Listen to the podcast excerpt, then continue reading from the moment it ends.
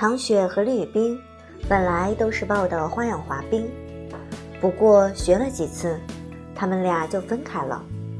根据滑冰俱乐部给出的建议，唐雪去学了速滑，而李宇冰被隔壁某冰球俱乐部的一个教练看中，那教练把他拐去学习冰球。反正都是锻炼身体，两家家长倒没太在意。慢慢的，就到了期末，唐雪去爷爷家，爷爷跟他重申了一遍自己的承诺：如果唐雪能考全班第一，就带她去香港迪士尼玩。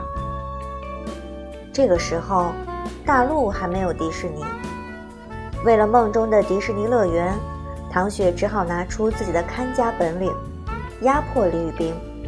他对李宇冰说：“你要是再考双百。”我就给你文具盒里塞毛毛虫，一天塞一条，不带重样的。李宇冰迫于他的淫威，考数学的时候故意答错了一道填空题，结果只考了九十八分，加上语文成绩，总分是一百九十八。嗯，还是全班第一。唐雪有点绝望。妈妈说：“凡事要从自身找原因。”唐雪觉得有道理。从那以后，她养成了每天吃核桃的习惯。没错，她要补脑。寒假时，唐雪和李宇冰都报名了一项市里组织的小学生公益活动——少年讲解员。他们被派到各大景点，给游客们做免费讲解。唐雪和李冰去的是城西的一个古战场遗址。古战场外荒草丛生，破败不堪，里头有些东西是出土文物，还有一些是人们根据记载修建的。总之，弄得蛮热闹的。可惜了，和平年代好像没太多人参观战场，所以这里的人流量比那院外的景色还荒凉。为了提高孩子们的积极性，活动组织者规定，少年讲解员们每完成一次讲解，可以向游客索要票根。三张票根可以换一朵小红花，小红花能用来换各种各样的奖品，有书包、文具、玩具等等。古战场景点每次有四个讲解员同时值班，在这样一个毫无人气的景点里。势必形成僧多粥少的尴尬局面。面对如此竞争，唐雪如鱼得水，一看到人，这货就蹦蹦哒哒地跑过去，眨着大眼睛，脆生生地问：“哥哥姐姐、叔叔阿姨、爷爷奶奶，我能给你讲解吗？不要钱的，谁能拒绝？”然后这帮人就晕乎乎的被唐雪领着走了。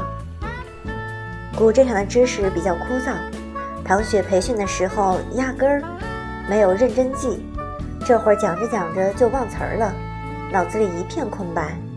不过那都不重要，做人呢最重要的是自信，所以他只停顿了一下，就开始瞎掰了，一本正经的在那胡说八道。游客晕乎乎的来了，又晕乎乎的走了，走之前把自己的票根儿给了唐雪。唐校长在门口拦住游客。悄悄问道：“他讲的怎么样？”游客表情仿佛做梦。他说：“这里是奥特曼和哥斯拉打架的战场，还给展示了兵器。”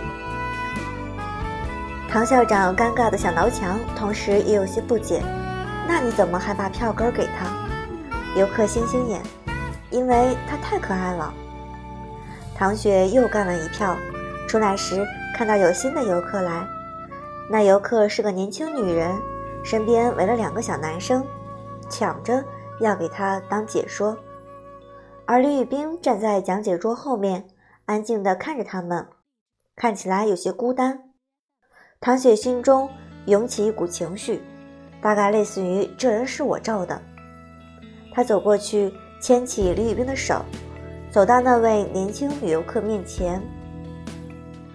那两个小男孩还在竞争，这个说：“阿姨，我背的熟练，选我吧。”那个说：“阿姨，我演讲比赛得过奖，选我选我。唐雪开口了，自带萝莉音，语速慢悠悠，一个字一个字地说：“姐姐好。”三个字，biu 的一下击中了女游客的小心脏。女游客精神一振，笑望着他：“你怎么喊我姐姐啊？你这么年轻，难道要喊你阿姨吗？”天哪！女游客捂着小心脏，这谁家孩子？好想偷回家。唐雪拉了一下李宇冰的手，说道：“姐姐，他叫李宇冰，我们是这里的讲解员，不要钱的。”李宇冰他今天还没有讲过呢，你能让他给你讲吗？拜托拜托。女游客看着李宇冰，哦，这个也想偷，叫姐姐。她笑眯眯地对李宇冰说：“李宇冰有点不好意思，小声叫了一句‘姐姐’，然后。”他终于迎来了今天的首奖。从那之后，古镇上的游客基本被唐雪和李宇冰垄断了。同组的其他人敢怒不敢言。活动结束后，唐雪一共攒了七朵小红花，李宇冰六朵。唐雪拿着十三朵小红花，去老师那里给自己换了一个超大的毛绒维尼熊，给李宇冰换了一块橡皮。吕宇冰看着手里的橡皮，感动的想打人。早该料到的，他只是在给他白打工。之前他那些感动，真是脑子长包才会出现的幻觉。